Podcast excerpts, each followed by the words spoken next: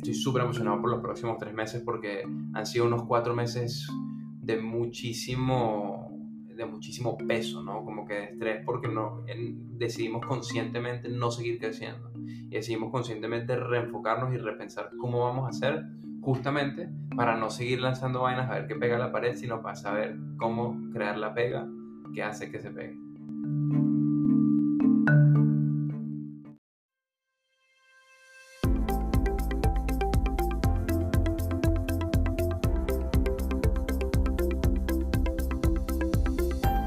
Bienvenidos a Creando la TAM, un podcast donde conversamos con emprendedores e innovadores de Latinoamérica para conocer sus historias y, a través de ellas, inspirarte a seguir tus ideas. Soy José Luis Ortiz y en el episodio de hoy Simón Chamorro nos cuenta cómo está creando una criptoeconomía en Venezuela con Value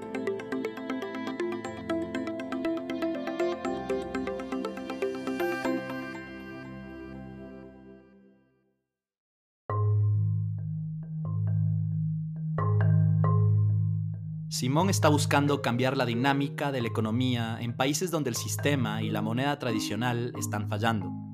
Lo hace con criptomonedas, empezando por su tierra natal, Venezuela. En este episodio, Simón cuenta cómo pasó de estudiar diseño industrial en Estados Unidos a limpiar zapatos en un centro de spinning en Miami, cómo entró a la industria de tecnología, primero en Miami y luego en Colombia, y cómo finalmente fundó Value en 2018. Simón tiene una perspectiva muy interesante sobre el futuro de cripto y las aplicaciones en Latinoamérica. Acompáñame a conocer su historia. Simón nació y creció en Caracas, Venezuela, en una familia muy artística. Su madre estudió producción de cine, su padre dirección de cine y su hermano era baterista de jazz. A pesar de esta influencia, el arte que a Simón más le gustaba practicar de pequeño era el deporte, particularmente el fútbol. Sí, particularmente el fútbol, eh, y es interesante porque eso fue un poco más adelante. De hecho, em, también un poco como influenciado por este tema artístico. De chiquito me gustaba hacer grafitis, me gustaba mm, pintar, me gustaba hacer esculturas con mi mamá. Mi mamá también era escultora, o sea, como hobby, tenía una parte en la casa donde hacía esculturas. Y también me gustaba hacer deportes, pero un poquito diferentes. Me gustaba hacer skate de chiquito eh, y empecé a probar con la natación. Este, me, empecé a probar con una cantidad de deportes, con el básquet, con el tenis, etc. Hasta que finalmente, pues, terminé jugando fútbol y no necesariamente como un super jugador, pero mm, de hecho te diría que ni siquiera era como que gran jugador, o sea, no, no, el fútbol no era lo mío, pero tuve la posibilidad de ir a un campamento de, de, un equipo en España, eh, donde mm, me terminaron invitando a quedarme con ellos un año y, y, fui a, a, jugar fútbol en España dos años de joven, que más que, que más que una experiencia deportista fue una experiencia de crecimiento, ¿no? Porque viví desde los 13 años hasta los 15 solo por primera vez eh, pues sí, mis padres, ¿no? Vivía en una casa con jugadores de, de Zimbabue, de Australia, de, de, México, de Corea del Sur, Japón, una cantidad de países como, y culturas bastante diferentes a la, a la, a la mía. Em, y, y, nada, fue, fue muy enriquecedor desde ese punto de vista. Y bueno, este, después regresó a Venezuela en el 2017 o 2018.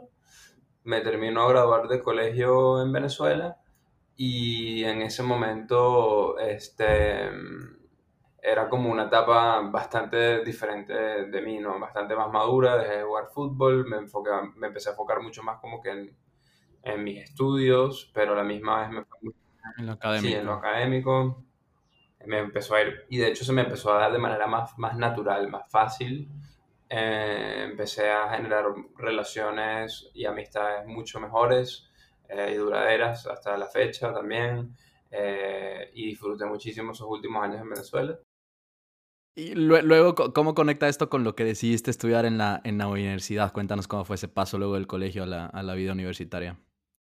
en ese momento mm, Em, después, pues como todos a esa edad no, no, teníamos, no tenía muy claro qué quería hacer, empecé a hacer research. Eh, sabía que se me daba un poco bien el tema de la física, de la matemática, que el tema de la construcción y la parte de construir siempre me gustó. Em, y, y, como tenía esa, esa naturalmente esta estabilidad artística, eh, descubrí esta carrera que yo no conocía, que se llamaba diseño industrial en esa época. Y después me puse a ver que muchas de las personas que yo admiraba habían sido diseñadores industriales, em, como Steve Jobs específicamente, y porque siempre lo que yo quise era montar, o sea, mm, yo no lo veía como emprender, pero lo veía como que montar mi empresa, ¿no? Me, me, desde muy joven eso sí es algo que resonó mucho en mí y raro porque mis papás o sea, mis papás sí tenían su propia empresa y quizás de ahí viene, pero no, era una empresa de familia, o sea, de publicidad, no era un emprendimiento eh, a gran escala ni nada. Pero siempre quise, me motivó el tema de construir mi propio, mi, propio tema. Entonces eh, vi que diseño industrial era una de esas carreras que me permitía ser creativo y ser este y construir y nada, me fui por esa vía y, estudié en Estados Unidos, me conseguí una beca, eh, una buena beca, no, no el 100%, pero en Estados Unidos, muy influenciado obviamente por el tema de que mis padres estudiaron en Estados Unidos y se conocieron en Estados Unidos eh, y siempre me motivaron a, a, estudiar allá, no solamente nuevamente desde el punto de vista académico, sino desde el punto de vista de la experiencia. Y creo que en eso mis papás lo hicieron muy bien porque cuando me mandaron a España desde joven, también ellos sabían que yo no iba a ser jugador de fútbol profesional eh, porque era obvio. Eh, en comparación con algunos, con algunos niños, ellos querían que yo simplemente me enfrentara a nuevas culturas, a nuevos mundos. Sí, que veas la vida, la vida pues fuera de Venezuela, ¿no? A una edad temprana. Simón, escuchaba que eh, en la universidad, ya en, en, Estados Unidos, estudiando diseño industrial, te diste cuenta que la carrera era como que muy artística y tú buscabas algo más técnico, algo más tangible. ¿Eso fue lo que te llevó a estudiar algo de negocios emprendimiento? Que me parece que lo hiciste como pues diplomados, certificados aparte, o minors como los llaman en Estados Unidos. Sí, es principalmente por eso, o sea, como no, no, no, me parecía que, este, que me hayan enseñado lo que necesitaba solo con esa carrera para yo entender cómo construir eh, cosas más tangibles y veía que yo podía agarrar ese propio, ese camino por mí mismo. Una de las cosas que tampoco tenía claro era que lo pongo como diseño industrial es como medicina. Tienes que tomar primero estos años y después te tienes que especializar. Pero es muy difícil saber en qué especializarse y depende mucho de la especialización que tomes, cuánto tiempo te puede llegar a ti a, hacer ese, ese yo futuro que, que, uno se imagina, con el que uno sueña. Y, y nada, no, no, no veía que me estaban enseñando ciertas cosas que yo quería entonces tomé eso como el emprendimiento, pero la verdad es que no aprendí tampoco nada de emprendimiento ahí, eso es pura teoría. Em, y la realidad es que, o solo cuando me veo enfrentado a la vida y ya después de la universidad y al trabajo es cuando empiezo realmente a entender y a dirigirme por mi carrera en la parte técnica y de, y de, y de este, startups de tecnología. Entonces, sobre todo que mm, este, antes, de, antes de graduarme, una de las cosas que sucedió es que como me empecé a desmotivar porque ya no quería estudiar diseño industrial, pero mis padres habían pagado por la universidad por lo que no me había ganado beca, ellos pagaban, tenía tres años en eso, eh, no sabía qué quería hacer todavía en ese momento con mi vida, dije, mierda, o sea, ya no sé qué hacer, este, empecé a entrar en una etapa como medio depresiva, empecé a abusar de ciertas sustancias como por ejemplo la marihuana, que no es necesariamente una droga, pero que si fumas mucho, este, como que entras en un estado psicológico, mental súper eh, lento y negativo. Y creo que eso es parte de mi historia y, lo cuento de manera tranquila porque es un momento bastante bajo en, en, mi, en, mi, en mi historia personal pero que una vez yo salgo de la universidad y de hecho salí de esa, de esa, de ese hábito de fumar todo el tiempo, salí de eso muy rápidamente por mi propio esfuerzo, que también es importante, y conseguí un trabajo en tech. Después de haber pasado por un momento bajo y después de conseguir después de la universidad un trabajo en tech eh, lleno de gente que, eh, que admiraba, en, en, lo que me gustaba, me sentía inspirado y, y fue, el fue, fue, otro de esos momentos como que claves en mi vida donde dije tipo, más nunca, ¿no? Como que no looking backwards, no, y este, esto es lo mío, esto es lo que me gusta, esto es lo que me hace feliz y aquí es donde me quiero desarrollar de manera profesional, no sé cuánto tiempo me va a tomar porque ya no importa, porque sé que el camino es mucho más importante y, y, si tengo suerte, pues a una, a una, edad temprana me puede ir eh, bien por esta vía. Gracias, Simón, por compartir esa historia tan personal. Eh, sé que pues a veces el tema de salud mental puede resultar un poco tabú eh, y, creo que es algo muy importante dentro del emprendimiento. Leía recién el libro de Brian Reckworth de, Viva Entrepreneur, que es 100% recomendado para todos quienes están emprendiendo y quieran emprender en Latinoamérica, pero él habla un poco de este tema. Eh, habiendo pasado, digamos, ya por una experiencia como esta, antes de emprender, ¿qué, qué insights sacas de ahí para, eh, en cuanto a mental health, en cuanto a salud mental, ya siendo emprendedor?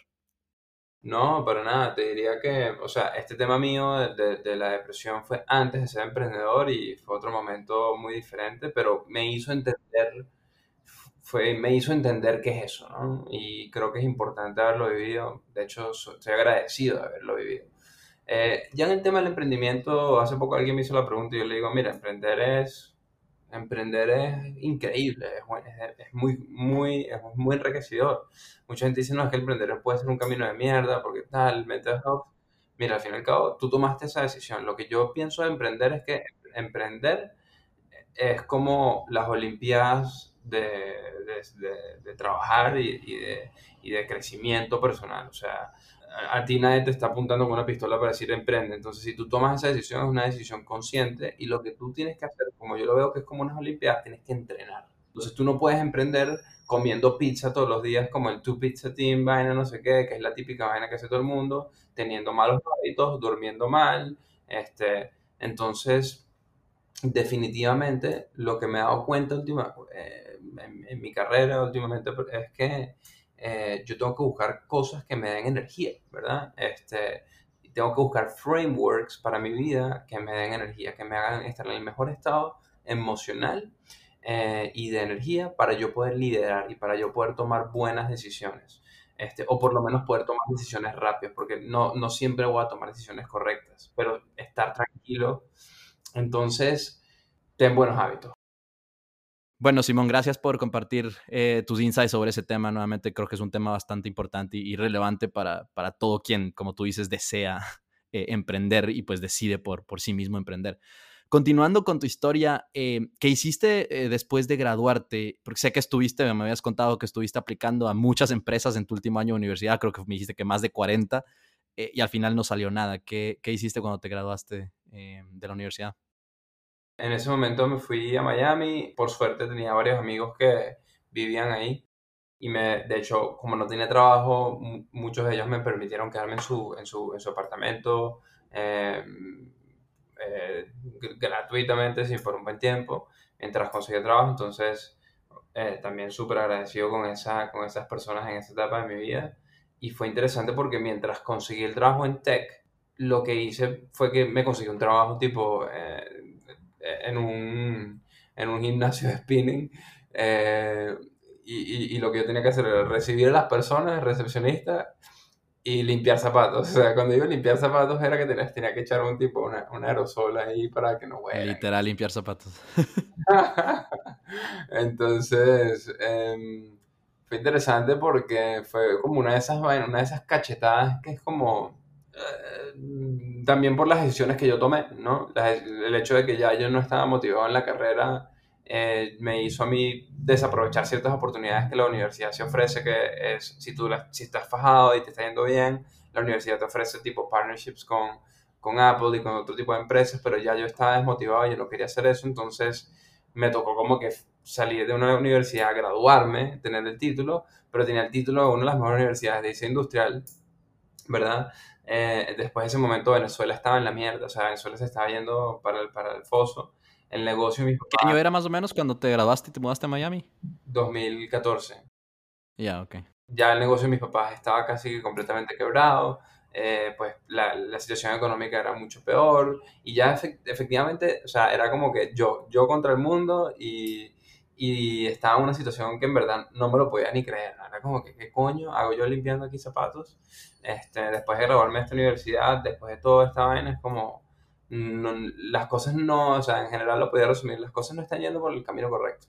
Pero, nuevamente, similar a, esa, esa, situación de depresión también que tuve en la universidad, esto fue una situación importantísima en mi vida porque eh, me hizo entender realmente eh, qué es esa vida, ¿no? Y la realidad es que hay mucha gente que pasa el resto de sus vidas en ese tipo de trabajos. Entonces me hace ser mucho más consciente, eh, este, mucho más humano con las personas que están en esa situación y en situaciones peores. Eh, y sobre todo también me, me dio un, un, fuego que es como, mira, más nunca en mi vida, o sea, tipo, cada oportunidad que se me presenta, que es una mejor oportunidad, tipo, me voy de cabeza a eso, ¿no? Este, hasta este punto en Value, que ya estoy en esta, em, y aquí ya, ya, más que una oportunidad, es que ya la oportunidad, porque tengo, pueden, ya estoy en un punto donde por suerte tengo en el momento que quiera muchas oportunidades, pero ya se trata de propósito también, entonces empiezan a haber ciertas otras variables que, que le agrego a mi, a mi toma de decisiones hacia dónde estoy yendo con mi vida, pero eh, definitivamente en ese momento medio ese, o sea, haber pasado por ahí y después haber conseguido este trabajo en tech fue incluso un mayor empuje para cuando tuve ese primer trabajo la estaba matando, o sea, tipo, estaba trabajando más que, más que los mismos founders, llegaba temprano, más, más, más temprano que ellos en la oficina y me iba más tarde que ellos. ¿Cuál fue esa empresa de tech a la que, a la que entraste? de ahí me, me, contrataron en una empresa que fue la primera como que hace como co company co-builder de tecnología en Miami que se llama Rocker Labs y pues sí, con todos sus, sus errores y con todas las cosas es una de las empresas que más ha sido trascendental para mí porque los founders eh, había mucha gente talentosa por un lado pero también los founders me permitieron internamente probar diferentes cosas. Me contrataron como UX designer porque como diseñador industrial te enseñan muchas de estas teorías y después aprender a hacer UX es relativamente fácil y rápido. Pero mm, después me pasaron a ventas, a business development y me empezaron a permitir hacer una cantidad de cosas que hoy en día eh, han sido claves para mi carrera. Entonces, pues la verdad que fue una gran experiencia. Sé que durante estos años ahí en Rocker Labs eh, fue cuando descubriste todo el tema de cripto, que pues ya hablaremos en un rato de eso, pero es, lo que haces ahora con, con, Value. ¿Cómo se, dio, ¿Cómo se dio eso? Creo que justamente por lo que mencioné antes, que era que estabas hiper motivado y sobre todo tenía ese fuego que nos, era como que, mira, no voy a regresar hacia atrás, sea, aquí en adelante esto, esto es hacia adelante. Entonces, nada, empecé a leer libros, eh, los libros que me recomendaban, más que nada, empecé a tipo, a tratar de como que meterme en esta nota de self-improvement. ¿no?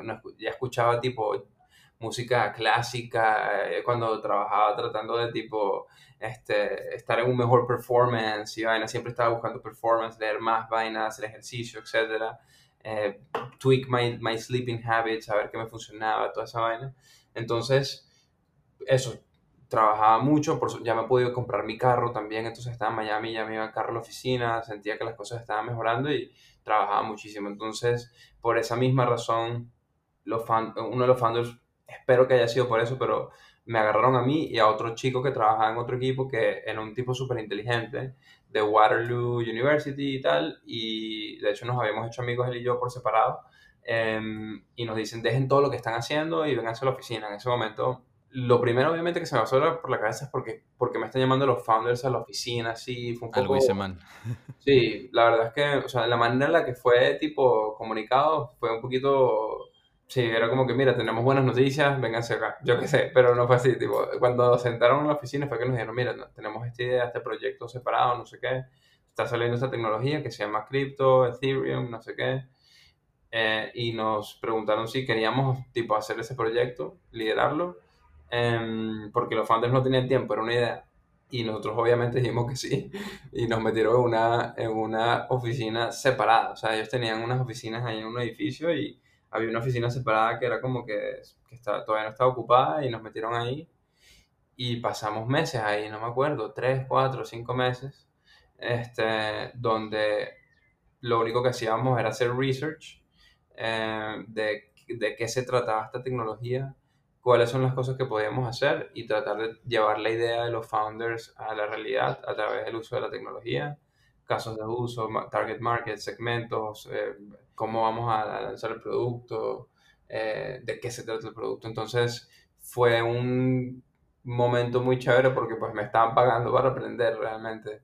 Y mm, sobre todo... ¿Eso pasó a ser, eso pasó a ser como que tu trabajo full time en Rocker o, o es además de lo que ya hacías de UX o de, o de ventas? Pasó a ser full time, pasó a ser full time. Ah, que es como, venga, proyecto especial, investigue. Exacto. Y parte de ser UX es investigar. O sea, los mejores UX pasan la mitad de su tiempo investigando o más.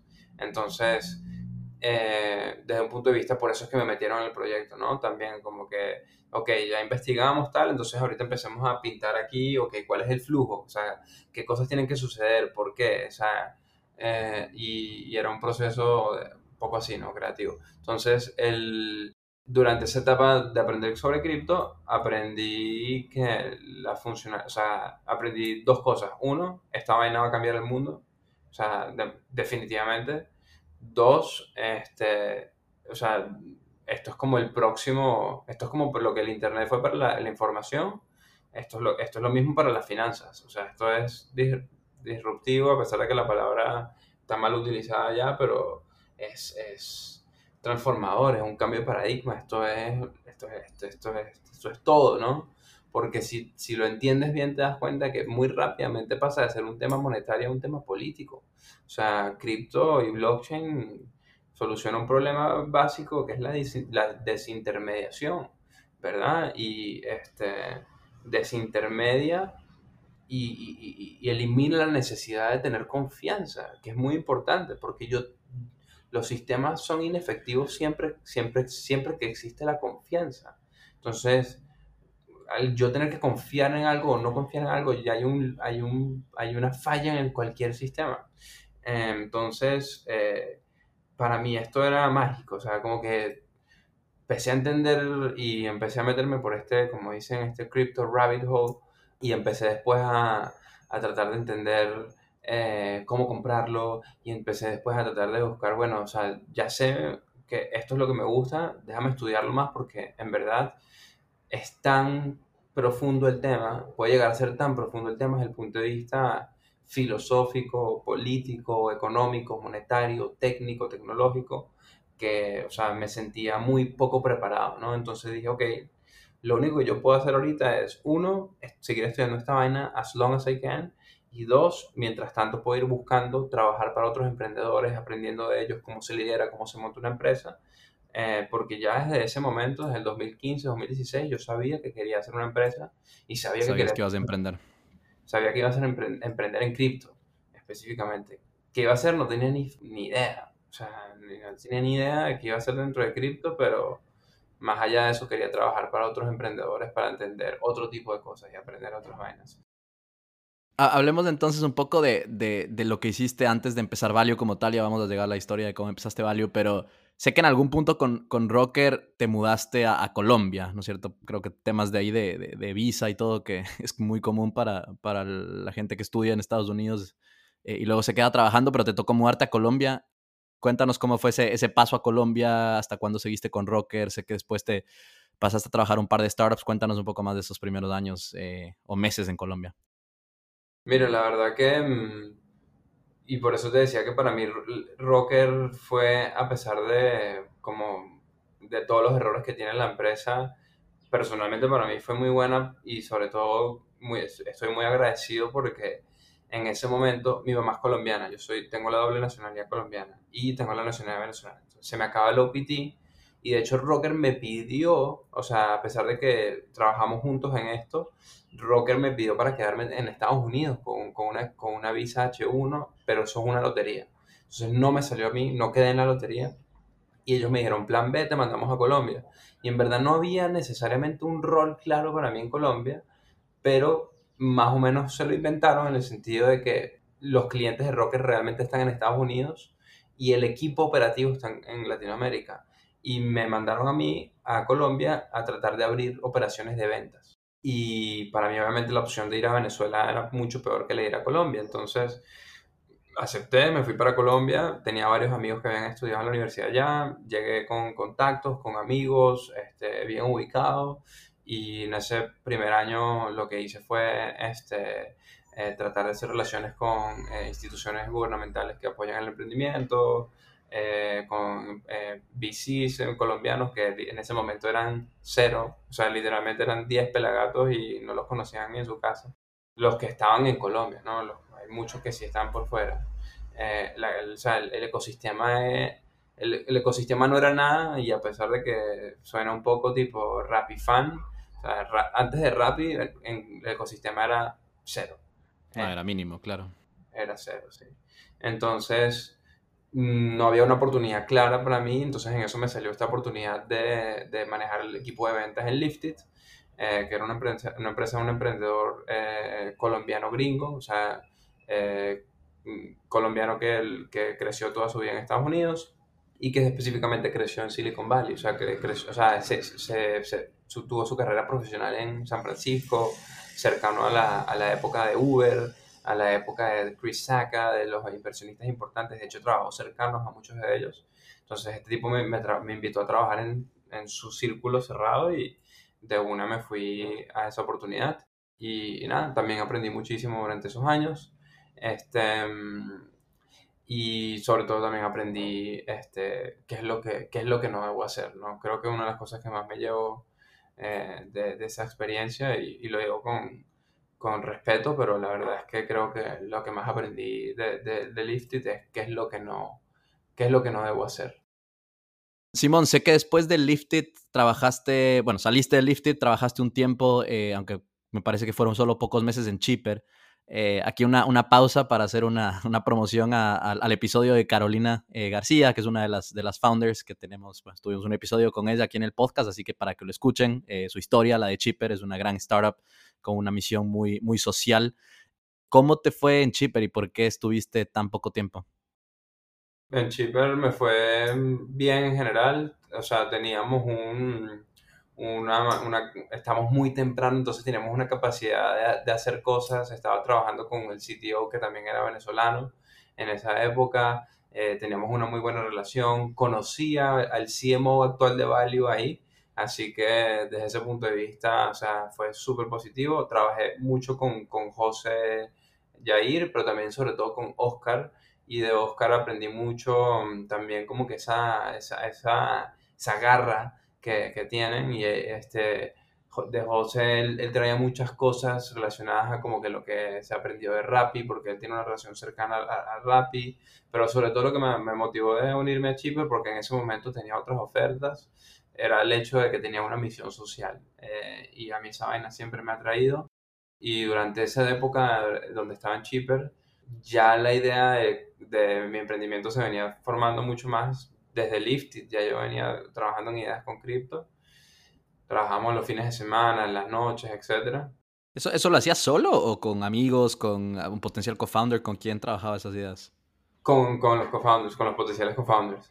Y trabajamos en ideas, o sea, antes de la idea, antes de Value, tuvimos varias ideas súper complejas de ejecutar desde el punto de vista técnico. O sea, como que vainas bien, bien difíciles de ejecutar que eso. ¿Y dónde los conociste? Eh, porque creo que no lo mencionaste en historia, pero ¿dónde conociste a tus co-founders de Value? Eh, bueno, uno, uno, lo conocí durante la época que estaba en Lifted, me lo presentó eh, un amigo en común y por eso, de hecho, me lo, el CTO de Lifted fue el que me presentó al CTO de Value. Y creo que eso es clave, por una, se valida un poco el tema de que trabajar para otros emprendedores es clave antes de poder emprender y tener esa experiencia. Y a mi otro socio lo conocí porque eh, me lo presentó eh, uno de mis mejores amigos que también es emprendedor. Entonces, y con ellos eran noches y fines de semana planeando ideas de cripto. Sí, tomando cerveza y con cerveza. Con, un whiteboard y este y con karaoke y bueno. sí, como que súper plan así de, de amigos. Em, ¿En qué momento entonces se les ocurrió la idea de lo que hoy es Value como tal?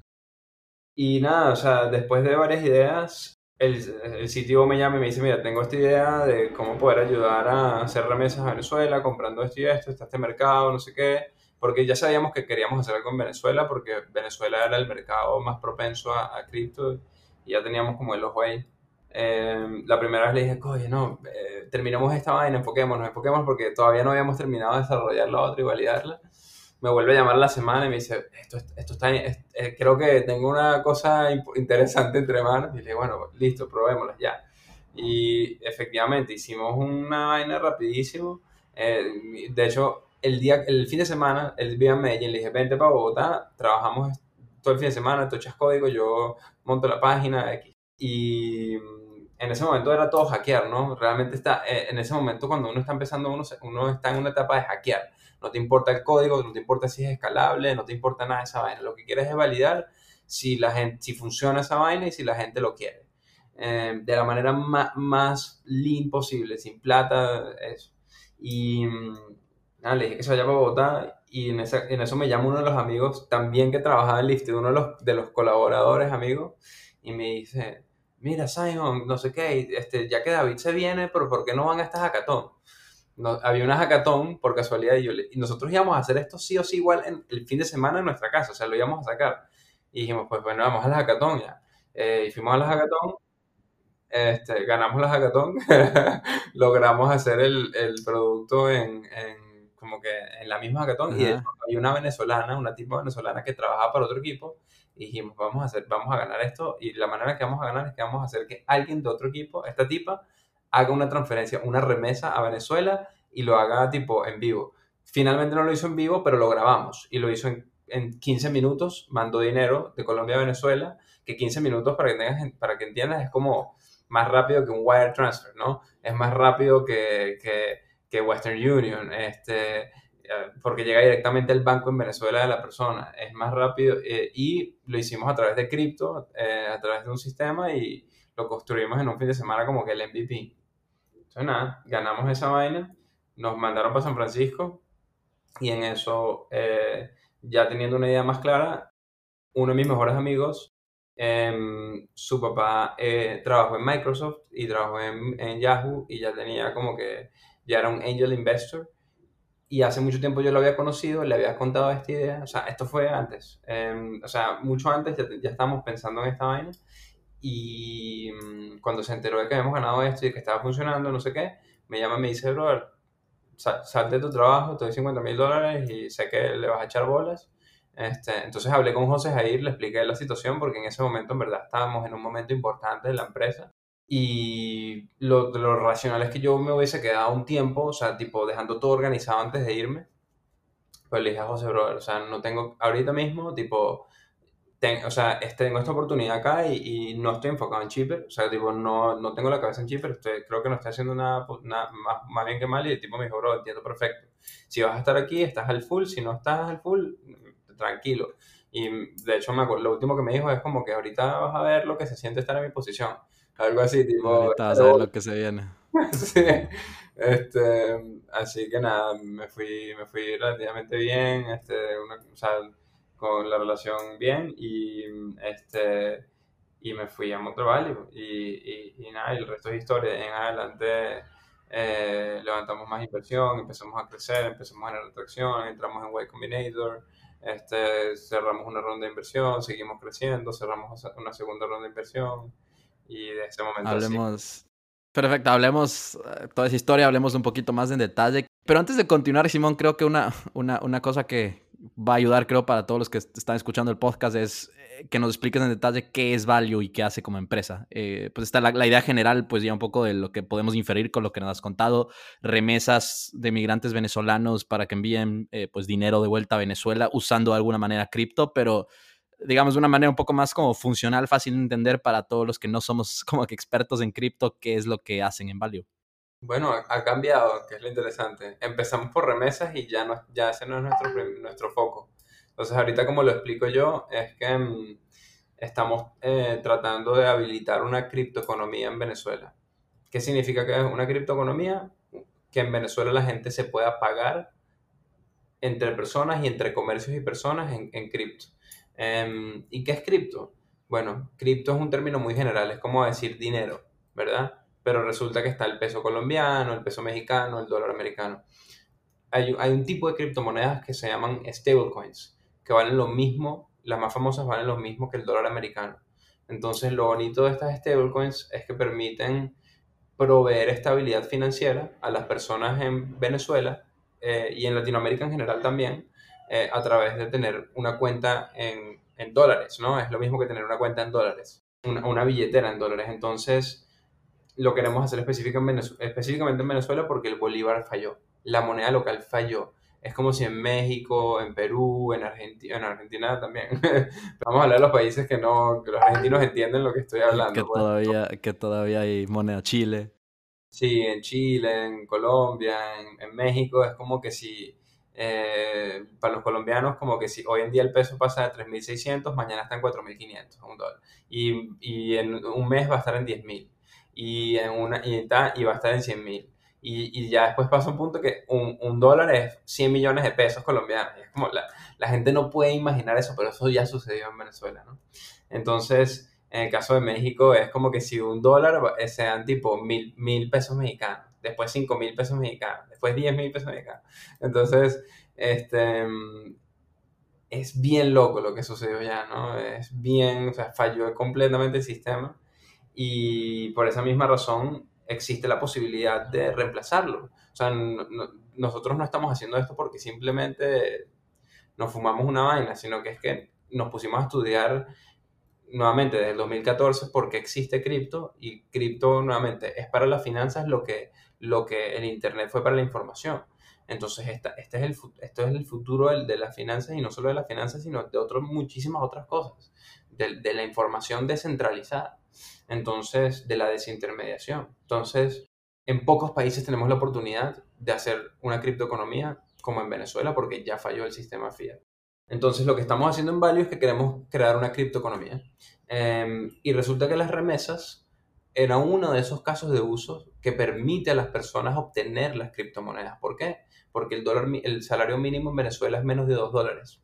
Em, y las personas ya no tienen suficiente dinero para sobrevivir. Entonces los migrantes que se han ido son los que sustentan a los que se han quedado a través de las remesas y nuestra apuesta inicial con las remesas era que si nos enfocamos ahí íbamos a poder dominar el vehículo, el canal por el cual las personas que están en Venezuela reciben su dinero, obtienen su dinero de, sus familiares, entonces, y poder proveerles remesas en criptodólares, ¿no? Y lo estamos haciendo, ya funciona así desde Colombia y vamos a ver en Estados Unidos también pero ya nuestro foco no está ahí, nuestro foco ahorita está en, en abrir comercios, porque Venezuela es un país que ahorita eh, tiene microemprendedores, eh, es casi que puros emprendedores, Venezuela, internamente, porque como ya nadie trabaja para empresas porque no ganan suficiente, se han creado como microcomunidades hiper, hiper localizadas, donde está el que vende las empanadas, está el que vende las arepas, está el tal, y así, entonces todo el mundo está emprendiendo entonces lo que queremos es habilitar un sistema que permita que las personas, los que venden, les puedan pagar en dólares value y los que paguen puedan tener dólares en value, que la gente pueda convertirlos a bolívares si necesitan, desde bolívares a dólares value, a dólares. Entonces es, esta billetera digital que, que, se sienta encima de todas las monedas locales y es que específicamente permite pagos entre comercios y personas en Venezuela. Y ese es nuestro caso de uso principal. Muy interesante porque creo que, o sea, sin, pues de lo poco que conozco yo como de, de cripto y pues de, la más famosa que es Bitcoin, por, hoy por hoy se usan más como pues de reserva, monedas o, o, vehículos de reserva de valor más que transaccional, ¿no? Por toda la volatilidad que tienen, pero suena como que ustedes están tratando de usar cripto más para el lado transaccional, más como que un, no sé, un Venmo para poner el caso de Estados Unidos o, o de alguna manera, sí, una moneda común que permita transacciones específicamente en, eh, en una comunidad o, país en este caso. Lo bonito es que, mm, sí, o sea, efectivamente le queremos dar utilidad más allá de la reserva de valor. Bitcoin es una excelente reserva de valor y tiene unos casos de uso específicos. Ethereum, que es otra blockchain, tiene una cantidad de otros casos de uso. En el caso nuestro, las stablecoins lo que permiten es la estabilidad y la transaccionalidad también. Entonces, eh, nos encantaría como que ser un caso de éxito, ojalá eh, a, gran escala de, de gente utilizando cripto con, con, ese, con esa utilidad diaria de pagos. Y mm, ese, es un poco, ese es un poco el objetivo, que, que, se, que se pueda utilizar para pagos. Si quieres, Simón, volvamos a la, a la, historia entonces para, pues, para que nos cuentes lo que ha pasado con Value en estos años y, lo, los planes que tienen a futuro. Eh, 2018 recibiste estos 50 mil dólares del papá de tu amigo. ¿Qué fue lo primero que, que hiciste con tus co-founders con esa inversión? Bueno, lo primero que hicimos fue que por casualidad, como nos ganamos esa, esa hackathon, nos mandaron a San Francisco y gracias a que nos mandaron a San Francisco, pudimos ir a abrir en, presencialmente la cuenta de banco para recibir los 50 mil dólares. O sea, tipo, para que nos puedan hacer el wire, ¿no? Entonces, porque claro, para que sean dólares y no pesos. Exacto. Este, y abrimos la cuenta, la, abrimos la empresa, eh, o sea, el, el, Delaware C Corp. Eh, por eso te digo como que ya teníamos ciertos conocimientos como que básicos, ¿no? Era como que obviamente tenemos que abrir un Delaware C Corp, ¿no? Ya, porque había trabajado para otros emprendedores que me habían explicado, ¿saben? ¿Y por qué? Entonces, eh, fui a hacer eso, fuimos a ver la cuenta bancaria, recibí el dinero, nos regresamos a Colombia y lo primero que hicimos fue este, hacer nuestras primeras contrataciones, que fueron eh, un, dos ingenieros, este, dos ingenieros, una persona de, de como ventas, eh, porque en ese momento, cuando empezamos, eh, lo que estábamos queriendo hacer también era montar nuestras propias tiendas de barrio donde la gente podía ir a hacer sus pagos y era como que ir a venderle a las tiendas de barrio en Colombia, que o sea, teníamos otro sistema completamente diferente para hacer las remesas, después lo, lo digitalizamos mucho más y nos fuimos por una vía mucho más clara y este, tenemos una persona de ventas y una persona de operaciones. Entonces fue, fue contratar, fue, fue dividirnos el trabajo para poder enfocarnos y, este, y, y específicamente contratar para construir, o sea, para construir producto. Eh, entonces eso es lo primero que uno tiene que hacer, construir producto. O sea, hasta que uno no tiene product market fit, es siempre construir producto. sucede que a medida que el producto crece, pues tienes que ir contratando otro tipo de roles, pero me he dado cuenta en los últimos años que tengo esa regla para mí siempre va a ser principal, tipo como que cómo, cómo esta persona nos está ayudando a construir productos. Y a veces la, la respuesta es muy clara, como un ingeniero, como un diseñador, como tal, pero también la respuesta a veces una persona de compliance también ayuda a construir productos porque un producto requiere de términos y condiciones, requiere de ciertas cosas, entonces generalmente es eso, sí. No es solo la parte tecnológica.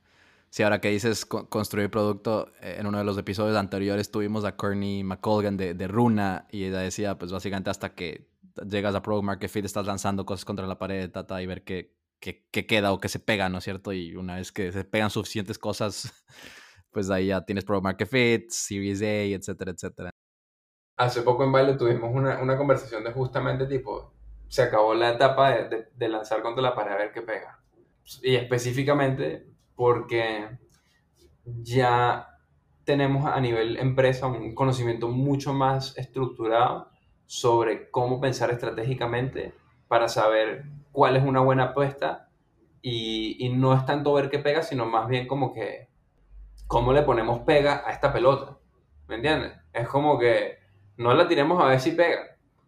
Diseñemos la pega y después lancémosla. Últimamente me he dado cuenta de que una manera más interesante de pensar en esto es, es, esa, ¿no? Es, o sea, cómo le pongo la pega a la pelota y después claro, para que, para que se este, pegue. Para que se pegue. Y para eso uno tiene que... Interesante. Y específicamente educarse sobre conceptos de growth. Sí, por ahí, por ahí vi en LinkedIn que, que, habías hecho un curso de Reforge, que pues es bastante orientado a eso, ¿no? A growth y product-led growth, etcétera, etcétera. Me van a matar los de la comunidad de YC por decir lo que voy a decir, pero más importante es entrar en Reforge que entrar en YC. Esa es mi opinión. Wow. Hablando, hablando de eso, sé que, bueno, y para tratar aquí de, ya para casi terminar, resumir pues todo lo que, lo que han hecho y, han, pues ha cambiado en estos 2019, 2020 y lo que lleva el 2021. Sé que en 2019 pasaron por, por Y Combinator en el verano, en 2020 pues pandemia, seguramente cambiaron cosas. ¿Cómo, ¿Cómo creció la empresa, aparte de lo que ya nos has contado del cambio de producto eh, en estos últimos dos años? No, bueno, desde YC, a pesar de que digo que Reforge es más importante que YC porque creo que el conocimiento valoro más el conocimiento que, el, que, que, este tema de, de, indicadores como de, de, indicadores de éxito, que, es, uno, que es lo que creo que da YC. Eh, YC da este indicador de éxito que te permite levantar plata fácil. Pero YC fue muy, una experiencia muy linda. Conocí gente eh, muy crack en mi, mi batch y, de hecho la gente del grupo latinoamericano de YC son unos cracks también. Este, entonces pues uno se une a ese grupo y a esa comunidad y además yo fui creo que el último batch en hacerlo en personal, entonces pude estar en San Francisco, o sea, pude vivir allá cuatro meses que fueron, que es una experiencia increíble. Este, tengo unas memorias de esa época que son para toda la vida. Entonces, fue buenísimo y de ahí, durante esa época, seguíamos construyendo productos, seguíamos en una etapa muy early. Si hoy en me preguntas, una de las cosas que yo recomendaría es que nosotros, y nosotros, tú puedes hacer una cosa que se llama defer, que es que te pasan al siguiente batch cuando estás muy early, para presentar a los inversionistas en el siguiente batch.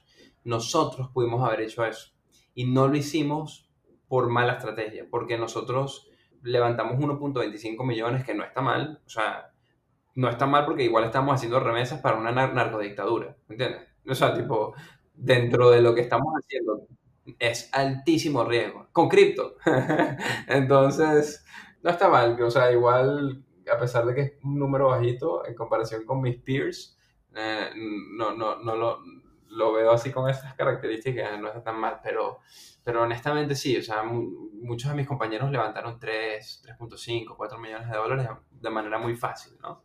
Eh, porque también ellos tenían una buena atracción, tenían buena atracción. Entonces nosotros pudimos haber esperado unos 3 meses más, hubiésemos tenido la misma atracción que ellos en ese momento y pudimos haber levantado mucho más fácil. Entonces, eh, pero finalmente levantamos 1.25, que estuvo bien, y, y nada, nos regresamos a Colombia y justo después de regresarnos a Colombia teníamos nuestra oficinita, empezamos ya a crecer el equipo, la cultura, la vaina, estábamos para adelante, o sea, tipo, vamos a darle con toda. Y pega la pandemia justo después de eso. Cerramos la oficina, em, nos empezamos a cuestionar si teníamos que tener el equipo necesariamente en Colombia, empezamos a contratar internacional, tenemos gente en Singapur, en Sur Corea del Sur, en Alemania, en Suiza, eh, Brasil, Argentina, Estados Unidos, ya, o sea, tipo, cambió todo, ¿no? Y la verdad que de manera positiva, pero durante ese proceso también Venezuela se empezó a dolarizar. Entonces en ese momento dijimos, ¡pum!, vamos a lanzar el criptodólar de una. Y en el 2020, a mitad del 2020, en medio de la pandemia, lanzamos el criptodólar.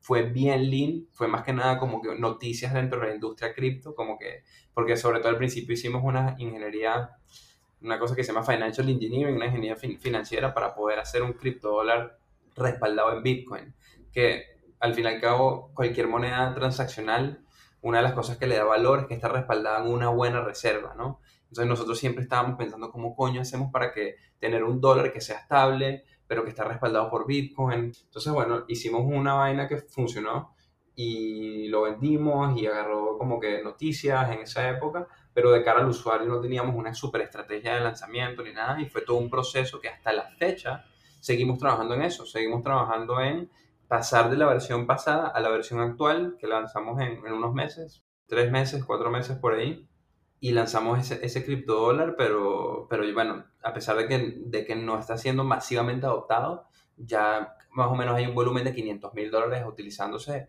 eh, de cripto en, Venezuela con personas de todo tipo de clases sociales en todo tipo de smartphones. Que es otro volumen importante. Sí, un volumen, o sea, un volumen que dice como que que por lo menos nos, da indicios de que no es y que no hemos hecho casi como que esfuerzos de, de, de, marketing que, que, nos dice que hay algo ahí. Entonces, em, pasó el 2020, crecimos muchísimo, llegamos a 45 personas, llegamos a mover un volumen en total por fuera de los dólares entre las remesas y todos los productos de 3 millones de dólares al mes. En diciembre, eso reventó una cantidad de sistemas tuvimos que hacer una cantidad de cambios, teníamos un programa de referidos que nos robaron un pocotón de plata, abusaron del programa de referidos porque lo habíamos lanzado mal, peligrosísimo. Cerramos como por 15 días, lanzamos la aplicación de nuevo y nos dedicamos los últimos 3-4 meses a, enfocarnos en mejorar los, los controles y visibilidad de tesorería, el technical depth, siempre va a haber technical depth, pero mejorar eso, eh, mejorar el tema de data, infraestructura de data, y a, trabajar en growth, y a trabajar en cuál va a ser el próximo, como que cada vez enfocar mejor. Así que mm, este año ha sido un año transformador y, y los próximos tres meses, estoy súper emocionado por los próximos tres meses porque han sido unos cuatro meses de muchísimo, de muchísimo peso, ¿no? Como que de estrés porque no, decidimos conscientemente no seguir creciendo y decidimos conscientemente reenfocarnos y repensar cómo vamos a hacer justamente para no seguir lanzando vainas a ver qué pega la pared, sino para saber cómo crear la pega que hace que se pegue. Buenísimo, Simón. Gracias por el, por el resumen de todo lo que han crecido y, avanzado estos dos años y en lo que están ahora. Eh, una pregunta que tengo antes de la pregunta final es, eh, actualmente 100% eh, claro que el enfoque está en Venezuela, pues una criptoeconomía, por, porque las condiciones se dan, como nos has explicado. ¿En el futuro ves otros países, regiones o aplicaciones como para que pues Value opere en otros países de Latinoamérica o del mundo? O sea, ¿qué, planes hay por ahí fuera de Venezuela tal vez en el futuro? Eh, por ahorita no, ninguno. Eh, no tengo ningún, ningún otro plan. O sea, es que para mí honestamente no me interesa, no, el problema es tan grande que no me interesa más nada. Es como que a mí no me interesa competir con Libra, no, no puedo competir con Libra, no me interesa competir con Visa, que están tratando de hacer sus vainas en cripto, eh, con PayPal, que están tratando de hacer sus vainas en cripto. mi pelea es, o mi batalla como emprendimiento y emprendedor es hacer una criptoeconomía es algo que ellos no están pensando. ¿Por qué? Porque requiere de entender las dinámicas de marketplace entre consumidores y, vendedores, pero no solamente entre ellos, sino también después las dinámicas entre los vendedores y sus proveedores, y entre los proveedores y los proveedores, y entre una cantidad, y entre los off-ramps de una economía hacia dónde están yendo, el trade, el, el, el international trade, exports, imports. Entonces hay una cantidad, o sea, si queremos realmente construir una criptoeconomía, tenemos trabajo para bastantes años. Entonces, cuando nuestra teoría es que si logramos solucionar este problema, así sea a una escala relativamente este, importante, no tiene que ser en todas las vértices de, la economía este, o, de los casos de uso de la economía, pero eh, en varios de ellos tendríamos un framework que podríamos adaptar en ese momento para lanzar en cualquier país. ¿Qué significa eso? Lanzar en Argentina, lanzar en los países que están teniendo una clara, eh, eh, un claro camino hacia, hacia, que Fiat está fallando. Y, y nuestra teoría es que va a pasar en todos los países, por eso estamos tranquilos, porque nosotros le estamos apostando al, largo plazo a que los sistemas Fiat van a seguir fallando. Este, entonces, no, no vemos ninguna manera de que gane Fiat. Entonces, si eso es una verdad para nosotros, a largo plazo indefinido, no nos quita el sueño pensar en eso y vamos. La oportunidad está La oportunidad siempre va a estar y vamos a enfocarnos en la, en la que ya falló. Y hay mucho que hacer ahí. Super Simón. Eh, bueno, les deseo mucho, mucho éxito en, pues en Venezuela y, eventualmente si es que abren en, en, otros países y otras economías. Eh, para terminar ya la, el episodio, te hago la pregunta que hago a todo el mundo que pasa por, por creando la TAM. ¿Cómo podemos, eh, crees tú, continuar creando en Latinoamérica y desarrollando este ecosistema de emprendimiento y tecnología? Bueno, o sea, honestamente yo creo que ya está sucediendo, la verdad. O sea, están, muchas personas están inspiradas a emprender por lo que está sucediendo, porque hay más casos de éxito. Los noticieros, te das cuenta de que los news ahorita, todos se enfocan en tech y tienen toda su buena en tech. Forbes ahorita, tipo, creo que es más leído que revista en Colombia, ¿no? Eh, Forbes Colombia lo leen más que Revista Dinero, que todas estas revistas de toda la vida y, tienen un gran foco en tech, ¿no? Entonces, o sea, naturalmente está sucediendo. ¿Cómo hacemos que, que, se acelere? Es otra pregunta. Eso sí es, creo que la, la, única manera es que más personas, más emprendedores latinoamericanos, ojalá que sigan teniendo éxito y haciendo plata para poder invertir como ángeles inversionistas en, en emprendedores más jóvenes. Mientras más emprendedores haya, em, emprendimientos exista, más personas van a poder trabajar en estos emprendimientos. Entonces es toda una cadena, pero sí creo que el punto clave es que haya más inversión. Y no necesariamente tenemos que depender de los gringos porque para tú levantar inversión de Estados Unidos tienes que hablar muy bien inglés, o sea, o por lo menos tener un nivel básico de inglés y tienes que ser una persona relativamente afortunada eh, de ciertas, tienes que tener ciertas cosas como que, que te hacen un afortunado, pero para emprender no tienes que haber nacido afortunado. Y hay mucha gente que puede construir buenas empresas, entonces diría que más de estas personas que han tenido la, fortuna inicial se conviertan en ángeles inversionistas va a ser la clave. Este fue Simón Chamorro con la historia de Value, enseñándonos cómo es posible tener un impacto en la vida de miles de personas de tu país y la región con tecnología. Si te gustó este podcast, por favor compártelo con más personas y síguenos en Spotify, Apple Podcast y en redes sociales. Nos vemos en un próximo episodio.